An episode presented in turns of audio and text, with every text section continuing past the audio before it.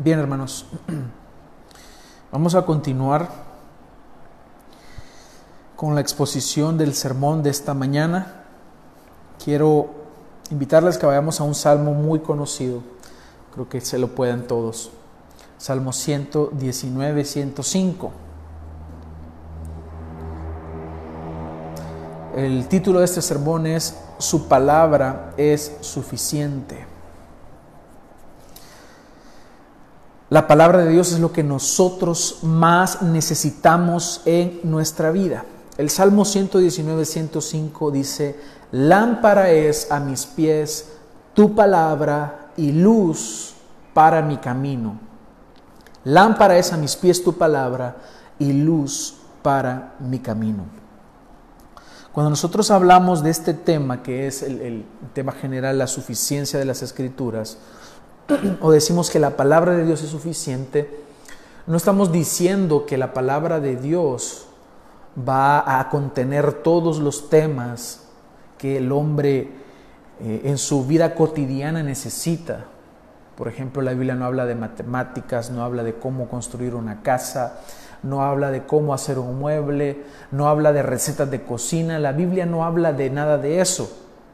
La Biblia, cuando decimos que es suficiente, nosotros nos estamos refiriendo a que ella en sí misma, la palabra de Dios, contiene el conocimiento único que salva al hombre. El conocimiento que puede hacer, como decía el apóstol Pablo a Timoteo, te pueden hacer sabio para la salvación.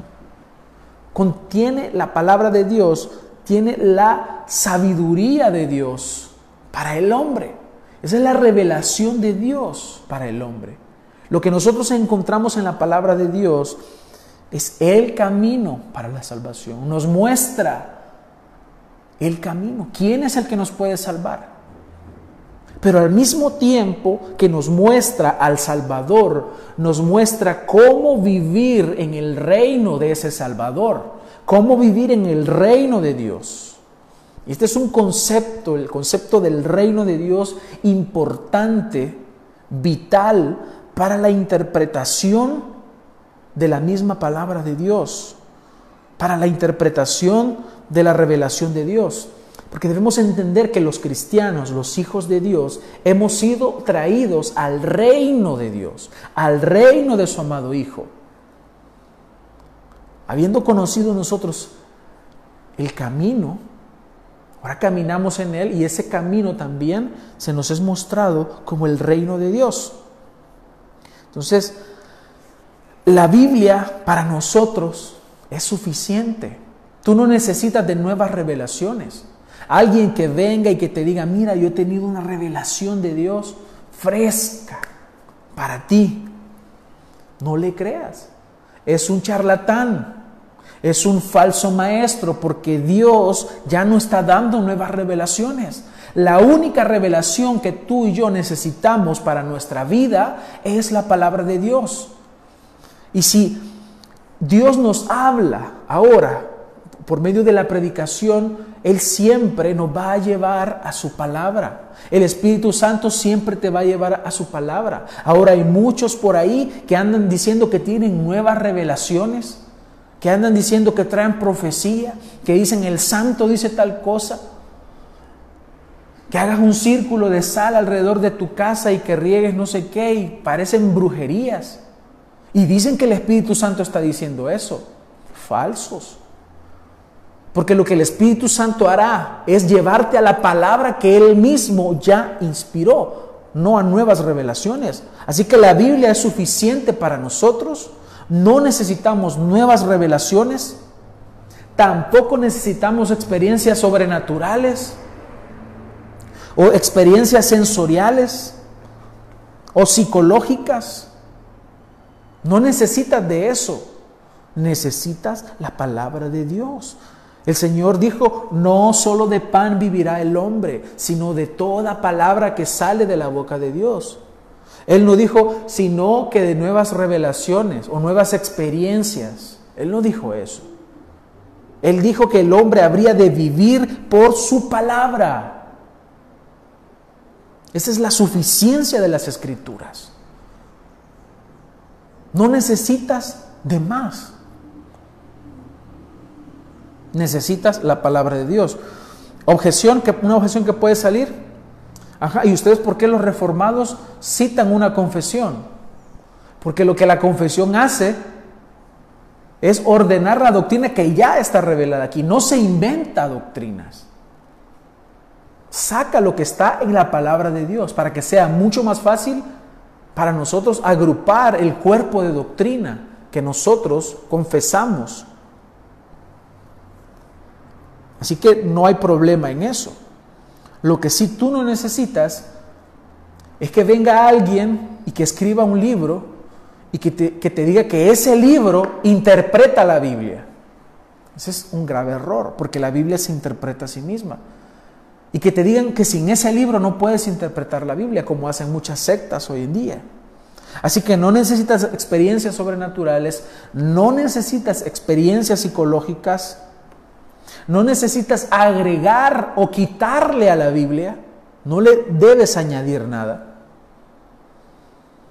porque ella es perfecta, es inerrante, porque es la palabra de Dios. El Salmo 19.7 dice, la ley del Señor es perfecta. La palabra de Dios es perfecta. Es tan perfecta que restaura el alma. Es tan perfecta que convierte el alma, dice la, versión Reina Valera. Convierte el alma. Te transforma. Es lo que nos dice Romanos 12 en la serie que ahorita hemos pausado, que pronto vamos a reanudar, nos está diciendo que debemos transformar nuestra mente según la palabra de Dios, porque la palabra de Dios tiene ese poder que te transforma. Es más cortante que una espada de dos filos y alcanza a partir el alma y las coyunturas y los tuétanos y discierne los pensamientos y las intenciones del corazón. Por eso es que alguien decía por ahí que la Biblia es el único libro que cuando yo la leo me está leyendo a mí mismo. Decía alguien también por ahí, recientemente leí he estado leyendo la Biblia y encontré muchos errores y todos ellos estaban en mí. Porque la Biblia nos muestra quién somos. La Biblia te muestra quién es el Dios verdadero. La Biblia te muestra tus errores para que los corrijas y vivas de acuerdo al Creador, de acuerdo a quien ha dado la Biblia. La Biblia es poderosa. Y dice acá, siempre en el Salmo 19.7, el testimonio del Señor es seguro. Hay seguridad en lo que Él ha dicho. Hay seguridad, es seguro, podemos descansar, podemos confiar, porque es seguro. Y también hace sabio al sencillo. Aquel que no ha tenido estudios universitarios, posgrados, maestrías y doctorados.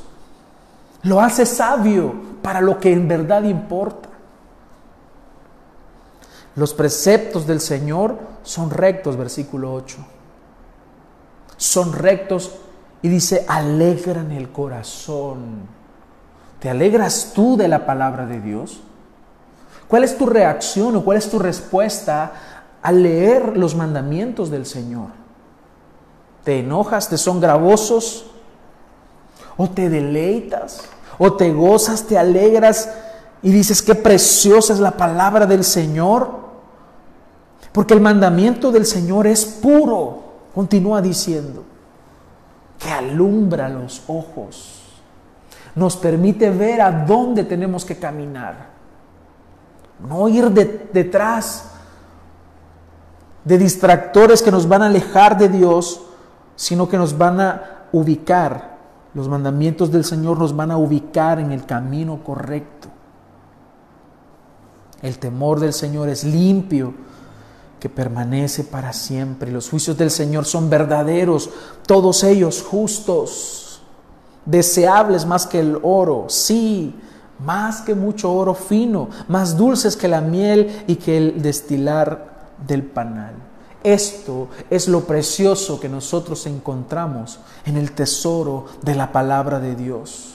Así que debemos prestar atención a lo que el Señor ha inspirado en su palabra. Si el Señor nos ha hablado, debemos prestar atención.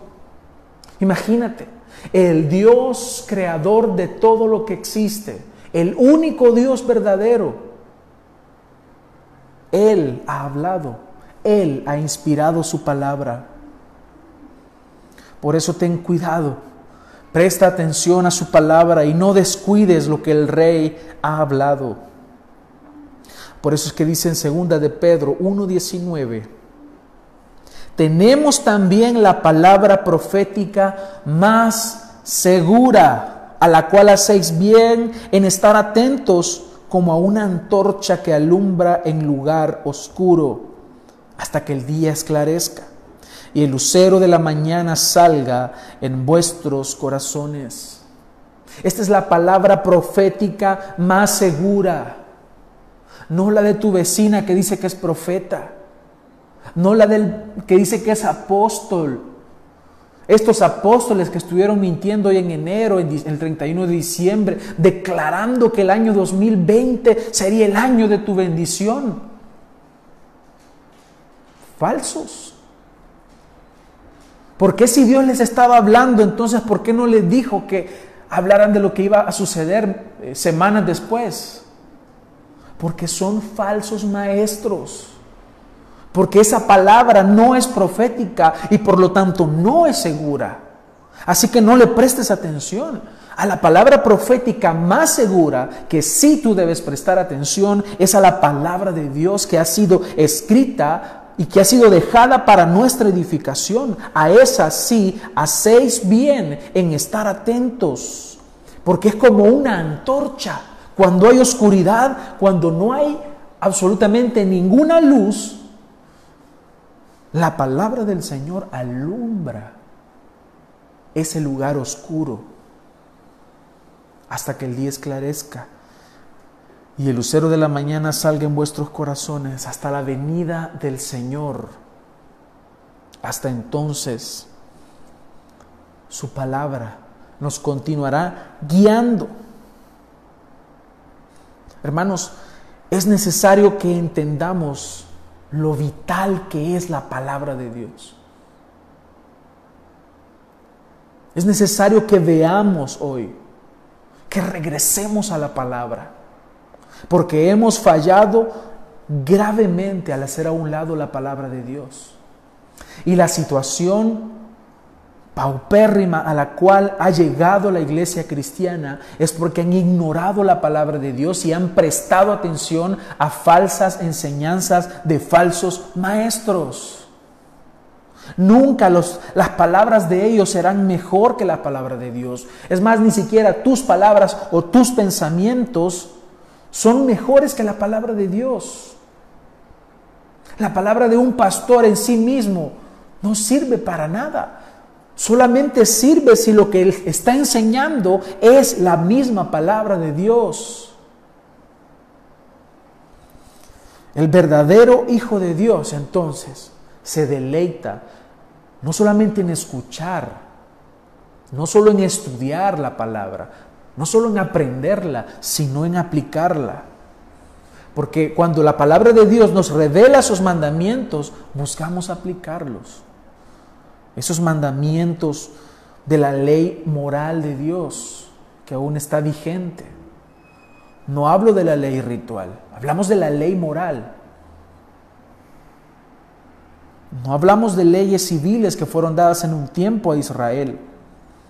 Hablamos de la ley moral de nuestro Dios. Hallamos ahí deleite, hallamos gozo en someternos a ella, porque su palabra es suficiente para nosotros. Para nosotros, hermanos, esta regla de vida es suficiente. Por eso decimos que la palabra de Dios es la norma, es la regla, es todo suficiente, es autoritativa, nos gobierna y es uno de los medios de gracia que el Señor nos ha dado para que nosotros podamos someternos y seamos guardados por medio de esta palabra hasta el día de nuestra glorificación.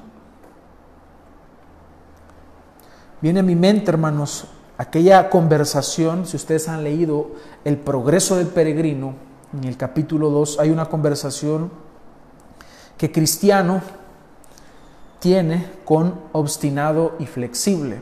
Les recomiendo que busquen, este es uno de los libros más leídos a lo largo de la historia, El progreso del peregrino, escrito por Juan Bunyan. Y quiero leer una parte en la cual se da esta conversación y que él manifiesta la importancia de la autoridad que la misma palabra de Dios tiene en este recorrido, en este camino que nosotros hacemos mientras llegamos a nuestra morada celestial, a nuestra habitación eterna con el Señor. Y dice en el capítulo 2, Cristiano echó a correr en la dirección que se le había marcado, mas no se había alejado aún mucho de su casa cuando se dieron cuenta su mujer e hijos. Empezaron a dar voces tras él, rogándole que volviese. Cristiano sin detenerse y tapando sus oídos gritaba desaforadamente, vida, vida, vida eterna. Y sin volver la vista atrás, siguió corriendo hacia la llanura. A las voces acudieron también los vecinos. Unos se burlaban de verle correr, otros le amenazaban y muchos le daban voces para que volviese. Dos de ellos, obstinado y flexible, pretendieron alcanzarle para obligarle a retroceder, y aunque era ya mucha la distancia que los separaba, no pararon hasta que le dieron alcance.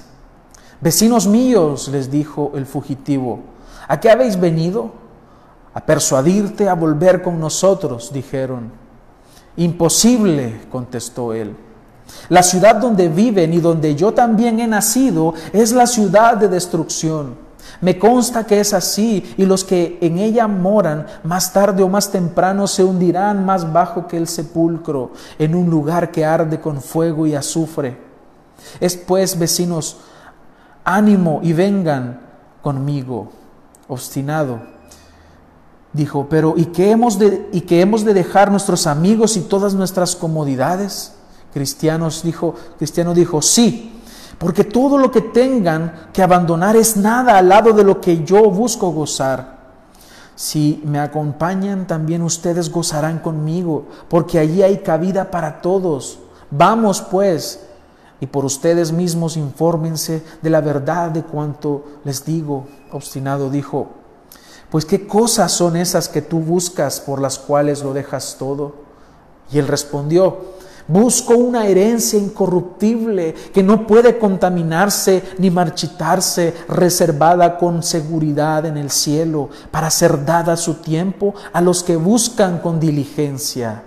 Y escuchen esto, esto dice mi libro, léanlo si gustan y se convencerán de la verdad haciendo referencia a la palabra de Dios.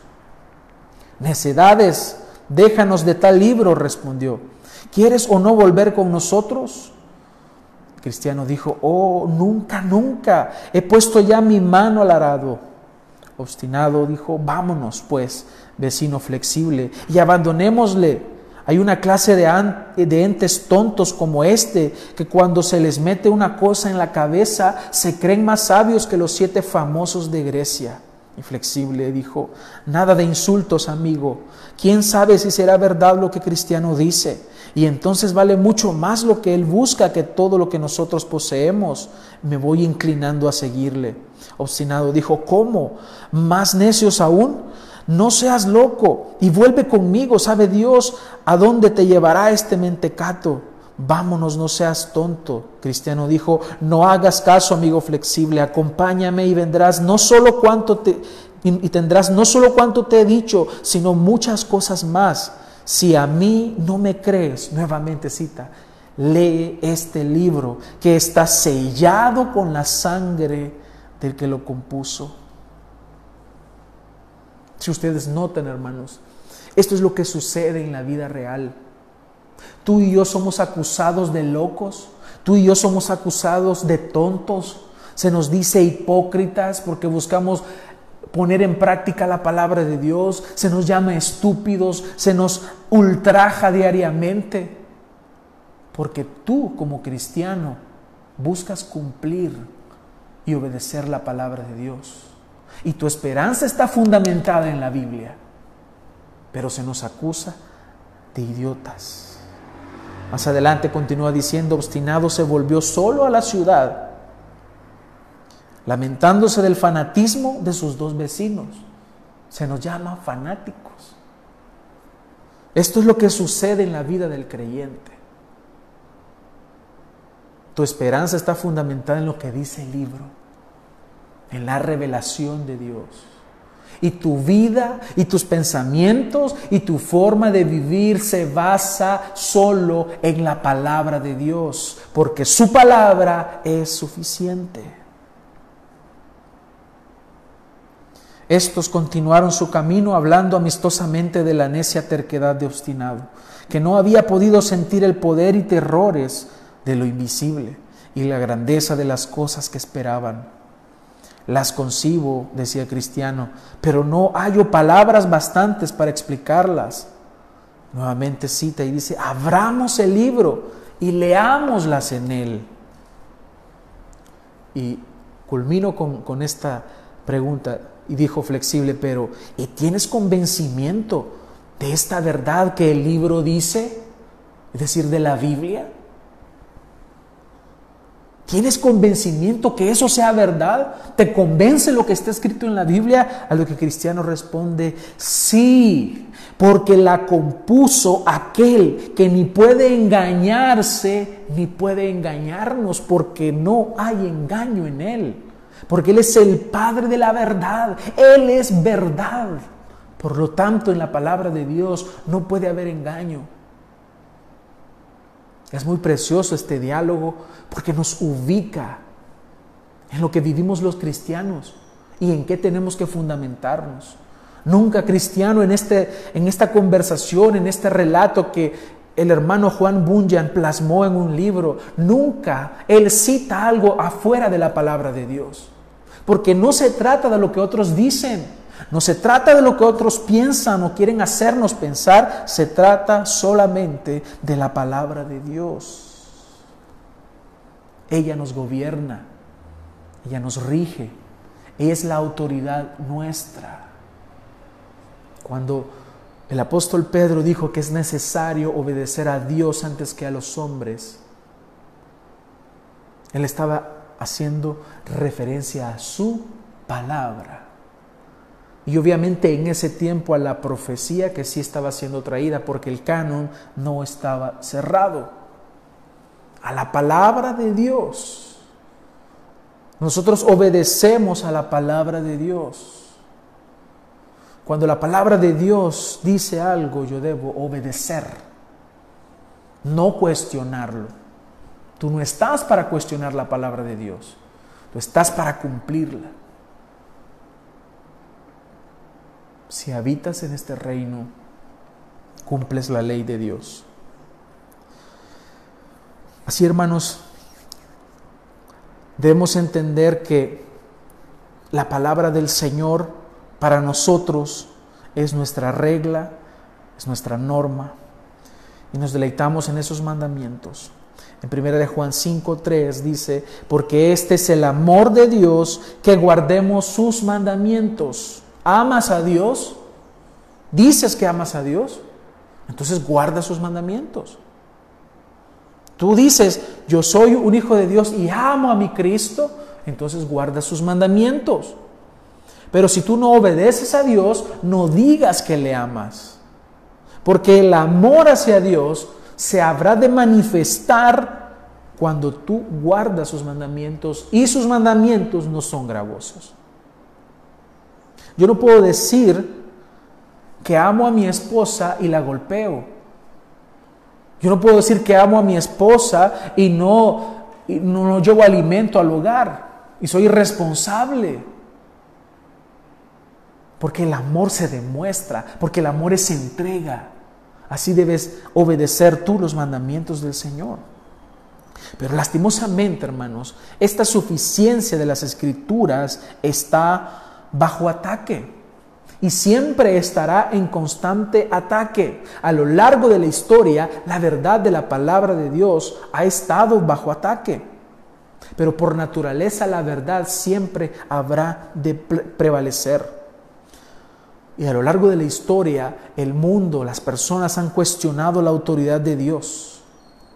En nuestros días, esto se manifiesta por medio del relativismo moral, que nos dice que cada quien puede hacer lo que quiera, que cada quien puede hacer con su cuerpo lo que quiera, que cada quien puede tomar el camino que desee. Al final es su vida porque cada quien tiene su verdad. Eso es lo que nos dice el relativismo moral, que cada quien tiene su verdad. Pero esto no es algo nuevo. En jueces 17:6 dice, en aquellos días no había rey en Israel y cada uno hacía lo que bien le parecía.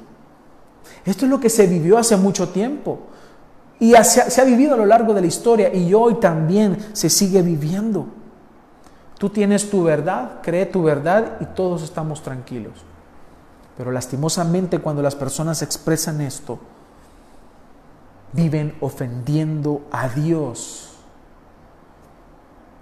Viven atacando a la iglesia. Viven atacando la verdad. Y es que el mundo es enemigo de Dios. Y el mundo y las personas de este mundo siempre habrán de luchar por no hacer la voluntad de Dios. Porque por naturaleza el hombre es enemigo de Dios y será rebelde ante la palabra de Dios. Mostrarán su rebeldía desaprobando los preceptos y los mandamientos de Dios. Esto es lo que el mundo muestra siendo un enemigo de Dios. Lo habrá de manifestar constantemente. Existen ídolos a los cuales la gente prefiere escuchar hoy en día. Se aplauden las decisiones erradas de los famosos. Se aplauden filosofías aparentemente nuevas y novedosas. Se aplaude lo que Hollywood enseña por medio de las películas donde lo que hacen es implantar una dictadura moral que va en contra de la palabra de Dios y que se disfraza de libertad, pero que en realidad lo que están haciendo es manifestando el engaño de Satanás al mundo, el engaño de un sistema que es enemigo de Dios. Y ahora nos imponen aborto, nos imponen homosexualismo, nos imponen promiscuidad sexual, imponen drogas como modelos de, vida eh, loables, alcoholismo, la poligamia. Vemos antivalores. Todo esto es visto como modelos de vida loables, a lo cual la palabra de Dios le llama pecado. Y la palabra de Dios en todo esto, lastimosamente, es ignorada y ya no es vista como autoridad, ni siquiera por las llamadas iglesias. Y lo triste de todo esto, hermanos, es que estas ideas y estas filosofías se introducen a la iglesia y son recibidas con los brazos abiertos. Ideas mundanas, cuando digo mundanas, me refiero a que son ideas que provienen del mundo y que no son parte del reino de Dios. ¿Qué nos ha pasado? ¿Qué le ha pasado entonces a la iglesia? Ha cometido un grave pecado y ha ignorado la palabra de Dios. Los mismos cristianos han abandonado la verdad de la Biblia, la verdad de su palabra. Ya no la conocen, ya no la ven como autoridad. Por lo tanto, la iglesia se ha mundanalizado. Y por eso es la decadencia espiritual que hay. Porque las personas solo leen su Biblia cuando van a la iglesia. Porque se cerraron las escuelas dominicales de las iglesias. Porque se cerraron los estudios bíblicos. Porque a los pastores solo les importó el dinero. Solo les importó que hubiese dinero en las arcas para ellos tener suficiente y darse la gran vida. Porque se levantaron falsos apóstoles, falsos profetas, falsos maestros, falsos pastores, con el deseo de trasquilar a las ovejas para su propio beneficio, porque vieron la obra de Dios como fuente de ganancia deshonesta. Porque las iglesias se llenaron de falsos creyentes, de falsos cristianos que lo único que quisieron es aquietar su conciencia cada domingo trayendo su ofrenda, mientras de lunes a sábado viven como ellos quieren. Esta es la realidad del cristianismo actual. Por eso tenemos que volver a las escrituras. Por eso tenemos que volver a la palabra de Dios. Hermanos, esto es gravísimo. Esto no es un juego. Este es un llamado de atención que Dios nos hace. Y lo hace constantemente. Y lo hace en cada predicación, que regresemos a la Biblia, que regresemos a la palabra de Dios. Porque hemos ignorado la Biblia y al, haber ignorado la Biblia, comenzamos a vivir nuestros matrimonios como nosotros queremos. Comenzamos a criar a nuestros hijos como nosotros creemos que es correcto. La educación que nosotros le damos a los hijos va a ser aquella que el mundo nos da. Nuestra forma de pensar en cuanto a la política ya se hace la del mundo y, y sacamos a Dios de eso. Dios debe regir todos y cada uno de los aspectos de nuestra vida todos. Porque tú ya no vives en el reino de las tinieblas. Si eres cristiano, tú vives en el reino de Dios. Por lo tanto, tienes una manera de vivir, tienes una manera de creer, tienes una manera de pensar, tienes una manera de vivir. Y es de acuerdo a la palabra de Dios. Pero hemos cometido el error de ignorar la palabra de Dios. Este ha sido el gran error de la iglesia. Dice Deuteronomio 12:32, cuidarás de hacer todo lo que yo te mando. No añadirás a ello, ni de ello quitarás. Ese precisamente ha sido el error de la iglesia. Le ha quitado y le ha añadido. Añadir y quitar la palabra de Dios es un pecado grave también. Es un pecado gravísimo debido a los peligros que conlleva para el alma de los hombres. Alterar la verdad de Dios.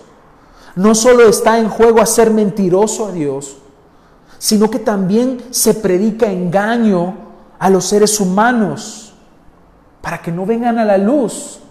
Se les presenta un Dios falso, creen en ese Dios falso y adoran a ese Dios falso. Y resulta que en aquel día, dice el Señor, muchos me dirán, Señor, Señor, en tu nombre echamos fuera demonios, en tu nombre sanamos enfermos, hicimos milagros, vivimos la vida cristiana, Señor, en tu nombre. Pero yo les diré, no los conozco, apartaos de mí, hacedores de maldad, al fuego eterno. Muchas personas están engañadas en su religiosidad creyendo que van camino al cielo. Pero no están adorando al Dios verdadero, no están creyendo en el Dios de la Biblia. Por eso el Señor da una advertencia en Ezequiel capítulo 13. Versículo 3 dice, así dice el Señor, ay de los profetas necios que siguen su propio espíritu y no han visto nada. Y este ay es una expresión de dolor. Es decir, lo que les va a venir a ellos es doloroso, es un castigo. Por eso dice, ay de ellos, pobres de ellos, porque ellos siguen su propio espíritu y no han visto nada. Ellos dicen, el Señor me mostró esto en una visión. Y Dios no les ha mostrado nada. Mire lo que viene para ellos. Dice, como zorras entre ruinas han sido tus profetas, oh Israel. No habéis subido a las brechas ni habéis levantado un muro alrededor de la casa de Israel para que pueda resistir en la batalla en el día del Señor. Han visto falsedad y adivinación mentirosa los que dicen, el Señor declara. Cuando el Señor no los ha enviado no obstante, esperan el cumplimiento de su palabra. ¿No habéis visto una visión falsa y habéis hablado una adivinación mentirosa cuando decís, el Señor declara y yo no he hablado? Por tanto, así dice el Señor Dios, por cuanto habéis hablado falsedad y habéis visto mentira, por tanto, he aquí, yo estoy contra vosotros, declara el Señor Dios. Y estará mi mano contra los profetas que ven visiones falsas y hablan adivinaciones mentirosas. No estarán en el consejo de mi pueblo, no serán inscritos en el libro de la casa de Israel, ni entrarán en la tierra de Israel.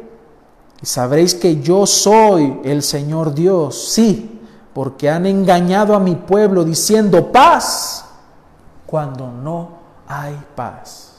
Hermanos, esta es una terrible condenación para los falsos maestros, para los que se han alejado de la palabra de Dios, porque hoy en día la labor del profeta no es dar una nueva revelación.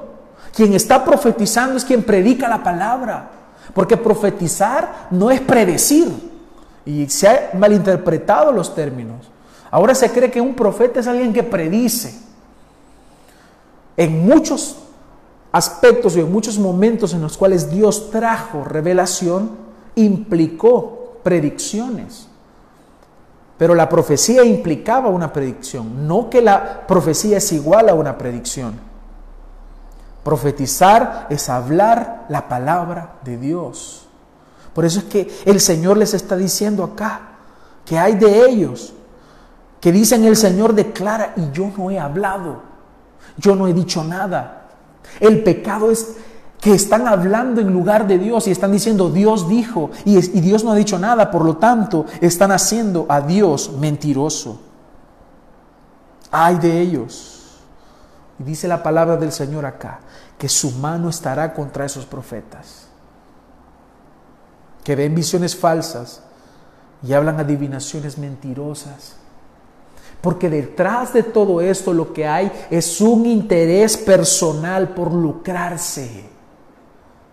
Por lucrarse, por tener poder algunos y otros por tener dinero.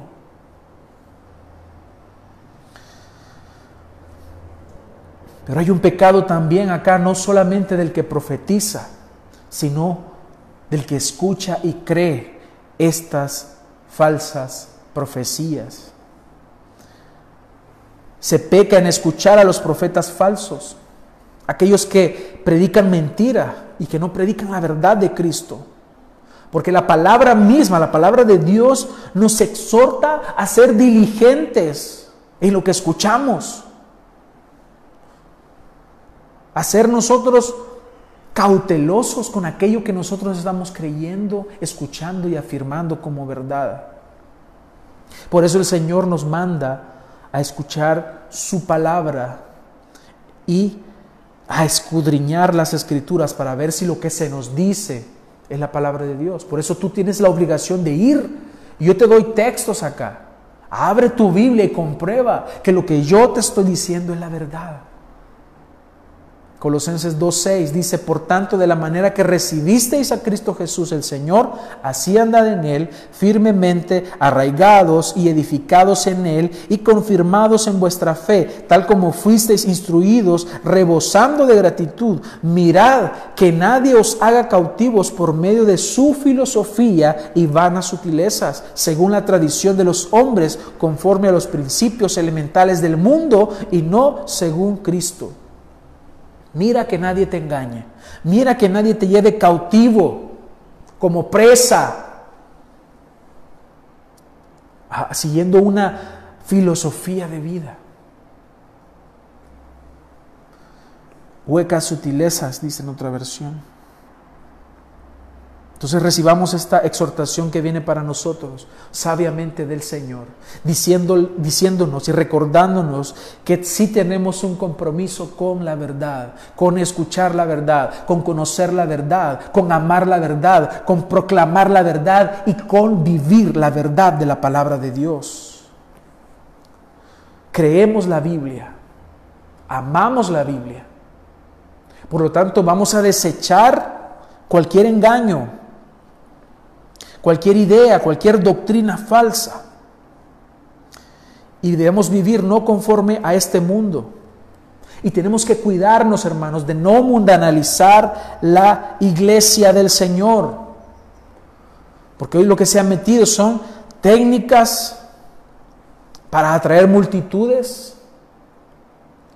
Porque hoy se comete el error de medir la verdad si se llena un estadio, si se tiene una gran iglesia, un gran templo, una gran infraestructura, si hay aire acondicionado, si hay cuidado de niños, pero no se evalúa la palabra, porque lo que hay es el interés de estar cómodos y entretenidos. Y eso es lo que se ha metido. Métodos para atraer multitudes, entretenimiento, revelaciones que no son bíblicas, falsas revelaciones. Se ha metido misticismo, consejería psicológica. Esto es lo que abunda hoy en las iglesias. Pero Jesús dijo, mis ovejas oyen mi voz y yo las conozco y me siguen. Juan 10, 27. Así que su voz es todo lo que necesitamos oír. Las ovejas escuchan la voz del pastor, conocen la voz del pastor y le siguen. ¿Conoces la voz del Señor? Escucha la voz del Señor en su palabra, porque su palabra es suficiente para nosotros. Así que hermanos, regresemos a la palabra de Dios. La palabra de Dios nos muestra el camino. Isaías 8, 20 dice, a la ley y al testimonio, si no hablan conforme a esta palabra, es porque no hay para ellos amanecer. El eje principal de la reforma protestante fue aquella consigna que dice sola escritura, dicha en latín, que en español es solo la escritura, solo la Biblia, solo la palabra de Dios. De ahí depende lo que creemos como iglesia, de ahí depende lo que tú crees en tu vida, de ahí depende todo lo que nosotros creemos respecto a la salvación y a la, y a la vida con el Señor. Solo la Biblia, solo la Biblia. No necesitamos más. La Biblia nos muestra entonces el camino que nosotros debemos seguir. Es nuestra lámpara a nuestros pies. Es la luz en nuestro camino. Porque mientras estamos en el valle de sombra y de muerte, necesitamos alumbrar el camino para dar pasos seguros Este es un versículo que, leímos hoy, el Salmo 119. Es muy conocido por todos. Pero esta lámpara, que es una antorcha, solamente es necesaria en la oscuridad. Tú no necesitas a las 12 del mediodía o en la mañana una antorcha, una luz, porque el sol alumbra. Así, pero tú sí necesitas una luz cuando hay oscuridad, cuando ya no hay luz de sol. Allí necesitas alumbrar tu camino. Ahí necesitas la palabra de Dios. Y estamos hoy, hablando en un sentido espiritual, estamos viviendo en un mundo de oscuridad. No estamos hablando físicamente. Espiritualmente, el mundo está en oscuridad y solamente la luz de la palabra de Dios puede alumbrar. Por eso es que decimos que el hombre puede recibir una vida nueva, puede ser salvo de la condenación eterna y puede caminar en la verdad solo por medio de la predicación de la palabra de Dios. En 1 Corintios 1:21 dice, porque ya que en la sabiduría de Dios el mundo no conoció a Dios por medio de su propia sabiduría, agradó a Dios mediante la necedad de la predicación salvar a los que creen. Es por medio de la predicación que tú vas a salvar o vas a eh, dar el evangelio que salva, sería la palabra correcta. Tú no vas, no puedes convencer a nadie de, pecado, lo hace el Espíritu Santo. Y lo que el Espíritu Santo utiliza es su palabra. Por, por, lo tanto, solo la Biblia es suficiente para proveer una sabiduría para salvación, porque revela al único que puede salvar. Eso es lo que nos dice 2 de Timoteo 3:15. Y que desde la niñez has sabido las sagradas escrituras, las cuales te pueden dar la sabiduría que lleva a la salvación mediante la fe en Cristo Jesús.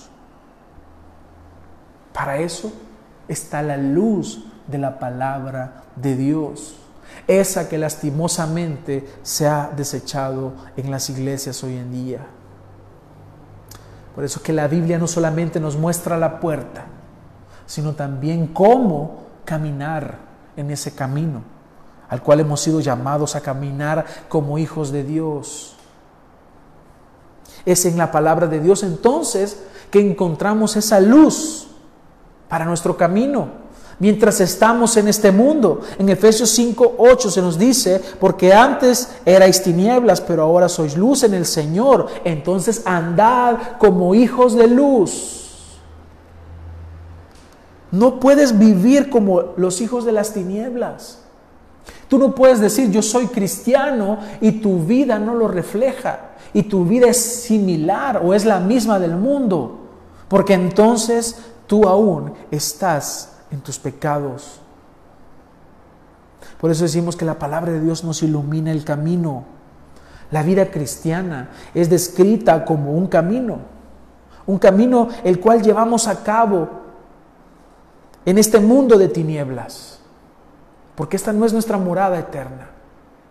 Este mundo no es nuestra vida eterna. Ha comenzado, pero esperamos la glorificación. Esperamos que aquel que comenzó la buena obra en nosotros la perfeccione.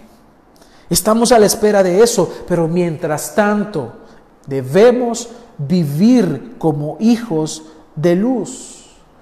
Y para lograrlo, bendito sea nuestro Dios, nos ha dejado su palabra. Necesitamos entonces esa antorcha que nos ayude a caminar en este mundo de oscuridad. Dice el Salmo 23, 4, aunque ande por el valle de sombra de muerte, no temeré mal alguno porque tú estás conmigo, tu vara y tu callado me infunden aliento.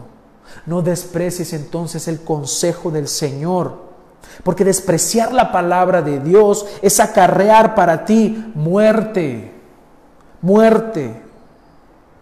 Es llegar a lo más bajo de la corrupción del hombre. Despreciar la palabra de Dios te mete en una espiral de decadencia espiritual profundo, como nos lo dice Romanos capítulo 2.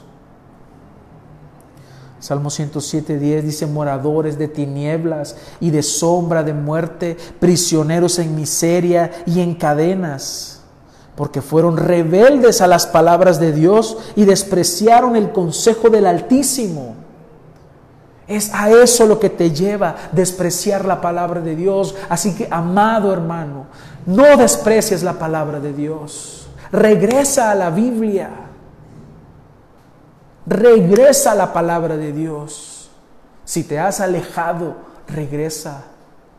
Regresa a la palabra de Dios para que no seas un morador de tinieblas, un prisionero de miseria y en cadena.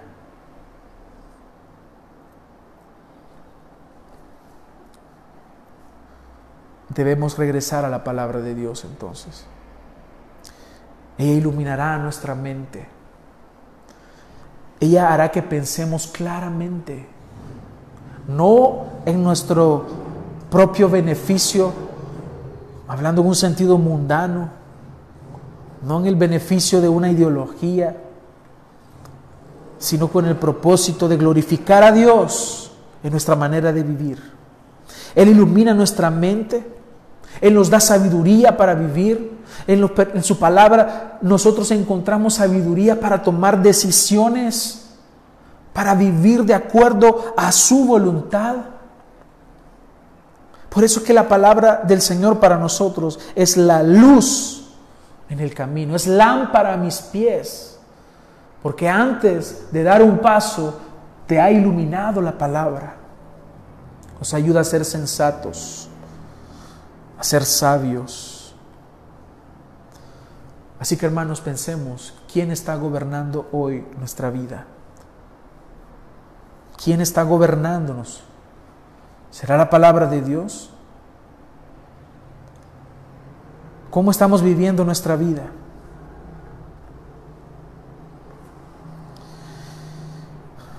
Y quiero concluir con esto, hermanos. No podemos ir más allá de las escrituras, porque solamente la Biblia debe gobernarnos. En Tito 2.1 dice, pero en cuanto a ti enseña lo que está de acuerdo a la sana doctrina. Esto está dirigido a un predicador, a un pastor. Pero el principio es para todos. Es para todo creyente.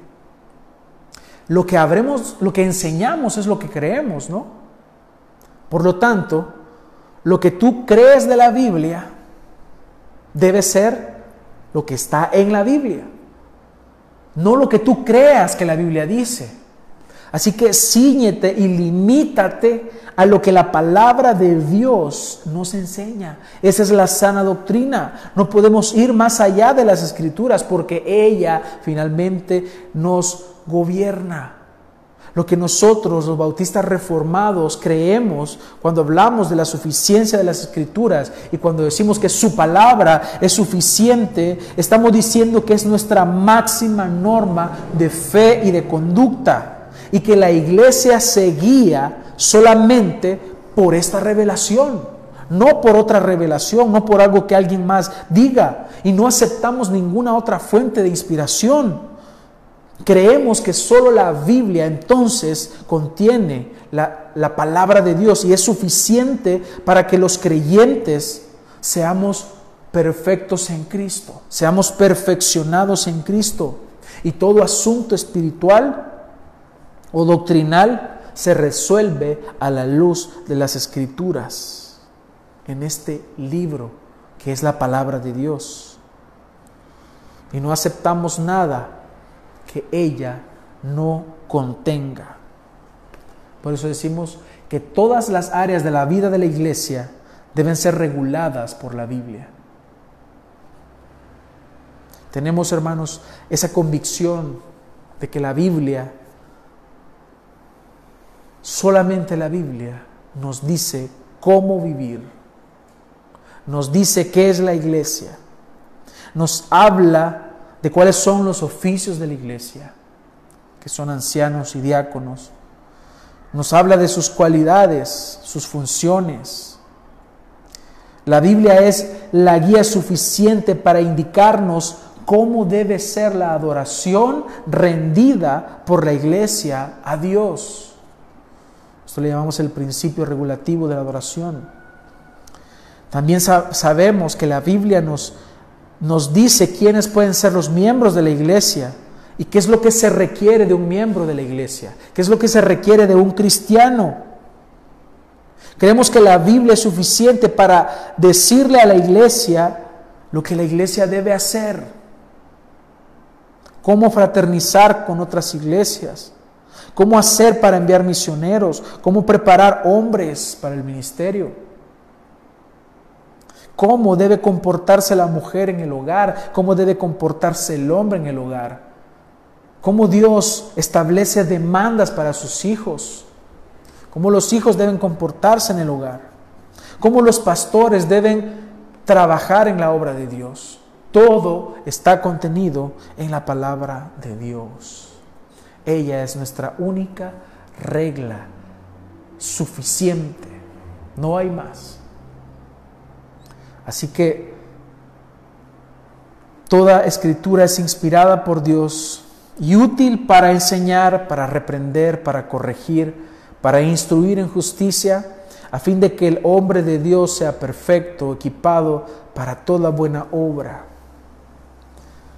Hermanos, la iglesia no solamente prevalece con la luz de la palabra de Dios, perdón, la iglesia solo prevalece con la luz de la palabra de Dios y avanzamos, caminamos. La iglesia no se detiene, la iglesia sigue. Es más, nada jamás podrá detener a la iglesia por el decreto de Dios. Nada. Así que la iglesia solo prevalece con la luz de la palabra de Dios y avanza con la luz de la palabra de Dios, que es inerrante, que es suficiente, que es nuestra regla de fe, que nos mantiene, que nos sustenta. Y a nivel personal, individualmente, cada creyente avanza y permanece en la fe por la palabra de Dios. Por, eso la pregunta es, ¿qué lugar ocupa la palabra de Dios en tu vida? ¿Te está gobernando?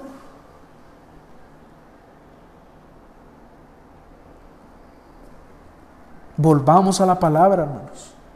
Regresemos a la palabra. Ella es suficiente para nosotros. La obra de Cristo ahora ha iluminado nuestra vida y nos ha permitido que iniciemos nuestra vida en este camino. Algunos ya tenemos muchos años, otros van iniciando. Pero independientemente que lleves muchos años en el camino del Señor o vayas comenzando, necesitas la palabra de Dios. Solo conociéndola, solo guardándola y solo obedeciéndola podremos vivir para la gloria de Dios. Fuera de eso, no será posible. Por lo tanto, vive para la gloria de Dios. Ama la palabra de Dios, conócela, ponla en práctica. Enamórate de la palabra de Dios y vive de acuerdo a ella para que tengas una vida que glorifique a Dios como, como fin y como propósito grande y sublime en tu vida. Es la gloria de Dios en todo lo que tú haces ya sea que comas o que bebas, hazlo para la gloria de Dios. Oremos. Amado Señor, te damos las gracias en esta mañana que nos has concedido el privilegio de estudiar tu palabra. Gracias por lo que habla, Señor, a, nuestras vidas. Te rogamos que eso que aprendemos hoy lo podamos llevar a la práctica. Guíanos sosténnos, enséñanos. Te rogamos, Señor, que lo que vivamos sea pasado, Señor, por tu palabra. Y si algo no debemos hacerlo, ayúdanos a rechazarlo. Si algo no está en tu palabra, que lo rechacemos, que seamos valientes, que hay una determinación en nosotros por cumplir tu palabra. Ahora te pedimos que esta semana que inicia ahora podamos cumplir tu palabra, vivir de acuerdo a ella y ser edificados, Señor. Te suplico en esta hora, Señor, que todo lo que hemos aprendido podamos aplicarlo a pesar de las condiciones en las cuales nosotros nos encontramos y podamos crecer, Señor. También que podamos hablarle a otros en la medida de lo posible de tu palabra, porque solamente tu palabra es vida y es verdad. Gracias te damos por este tiempo. Oramos por los enfermos, oramos por aquellos que tienen dificultades económicas, oramos por pastores, maestros, oramos por la iglesia que está en, Metapán, Señor, oramos por la iglesia de Chalatenango, oramos por nuestros hermanos para que les bendigas, para que les sustentes, para que les proveas de tu palabra, Señor. Oramos por todas aquellas iglesias que se han, han tal vez no se han reunido, sino que han puesto, Señor, han hecho transmisiones eh, en vivo para explicar tu palabra, para exponer la verdad. Oramos por todos ellos, Señor, por aquellos pastores que se preparan, Señor, durante la semana para exponer la verdad el día domingo o en la semana, para que los bendigas, les ilumines. Oramos, Señor, para, para que tú nos permitas pronto salir de esta situación, que podamos congregarnos y estar juntos, Señor, como la iglesia que somos. Esto solo es momentáneo es por un tiempo, no es la forma natural que tú has estipulado de la iglesia. Así que te rogamos, Señor, que nos ayudes a poder soportar, Señor, esta situación y que pronto podamos glorificarte y cantar juntos y escuchar juntos tu palabra y tener comunión, comer juntos. Bendice a tu iglesia, Señor. Gracias por este tiempo. En tu nombre oramos. Amén y amén. Bien, hermanos, ha sido un gusto poder compartir con ustedes este tiempo. Eh, vamos a, continuar hasta cuando se nos permita ¿no? estas transmisiones de los días domingos y durante la semana en estudios que estamos haciendo con la iglesia. Así que que la gracia del Señor sea con todos ustedes. Que el Señor les bendiga.